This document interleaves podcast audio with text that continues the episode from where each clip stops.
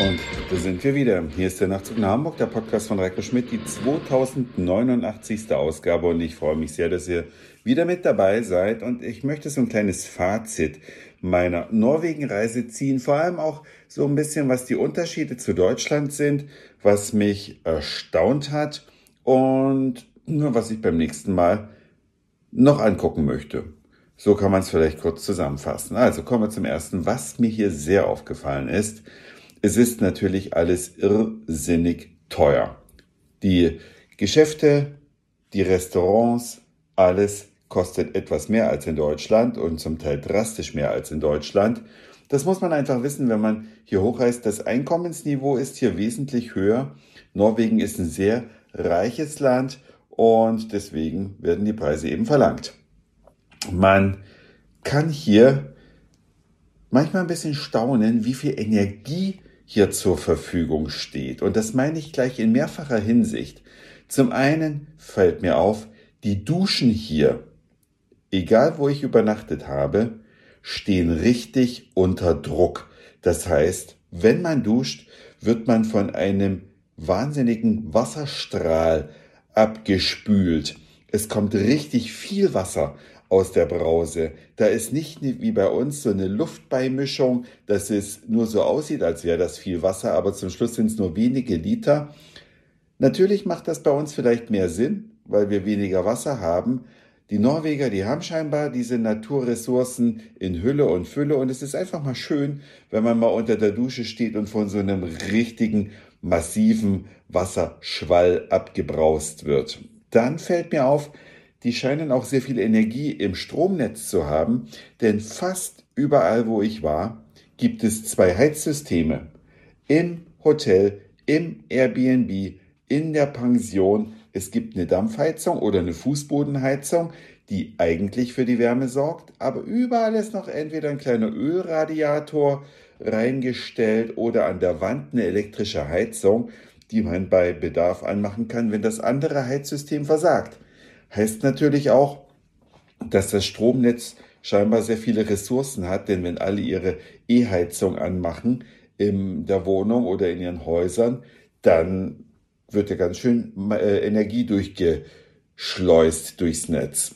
Das ist mir aufgefallen. Dann gibt's hier in Norwegen extrem viele Elektroautos. In Moss ist es mir ganz besonders aufgefallen. Da musste ich längere Zeit äh, an einem Kreisverkehr warten und da kamen Autos über Autos und man hat nichts gehört. Nur dieses digitale Surren, was die Autos von sich geben, damit man sie nicht überhört.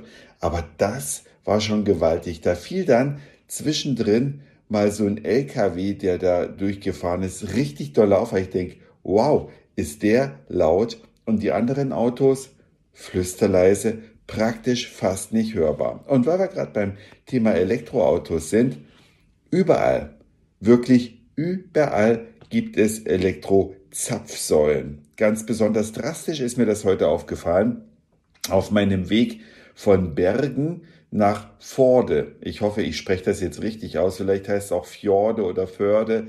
Es ist auf jeden Fall eine, sorry, viereinhalbstündige Busreise von äh, Bergen nach Norden und da stehen mitten im Wald. Man kommt da mit dem Bus so lang und denkt, hä, wieso steht hier ein Auto an der Zapfsäule? Im Gebirge, in the middle of nowhere, eine 50 Kilowatt Säule habe ich dann endlich auch mal fotografiert, weil in dem Moment, wo es mir auffiel, war ich dann immer nicht schnell genug, mein iPhone rauszuzücken. Aber wirklich war, da steht eine Zapfsäule. An der stand sogar ein Auto auch dran und hat gerade nachgetankt. Also das ist mir sehr aufgefallen.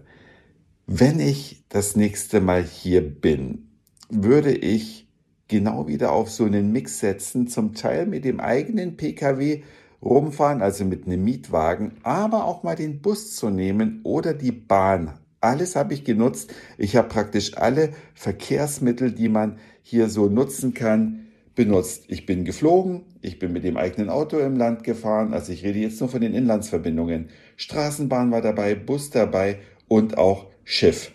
Das sollte man wirklich auch mal erleben. Selber fahren hat viele Vorteile und ich bin jemand, der gerne fährt, aber heute habe ich es auch genossen, mal gefahren zu werden, rauszuschauen, die grandiose Landschaft zu genießen. Es sieht hier so ein bisschen aus wie in Graubünden in der Schweiz, gigantisch hohe Berge auf dem Weg von Bergen nach Fjorde und überall riesige Gewässer und auch die eigentlichen Fjorde.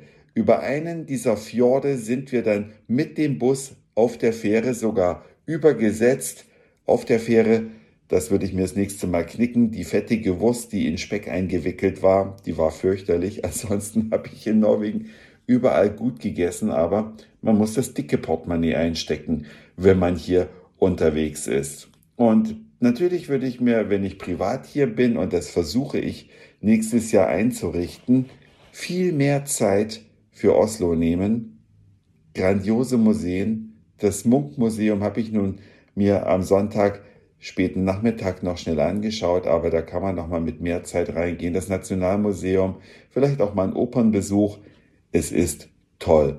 Also Norwegen wirklich und auch nicht weit von Deutschland entfernt, zumindest wenn man sich in den nördlichen oder westlichen Bundesländern liegt. Alles unter zwei Stunden Flugzeit ist ja nicht wirklich weit. Da kann man einfach auch mal so hin. Das war's für heute. Dankeschön fürs Zuhören, für den Speicherplatz auf euren Geräten. Ich sag Moin, Mahlzeit oder guten Abend, je nachdem, wann ihr mich hier gerade gehört habt. Und vielleicht hören wir uns schon morgen wieder. Euer Reiko.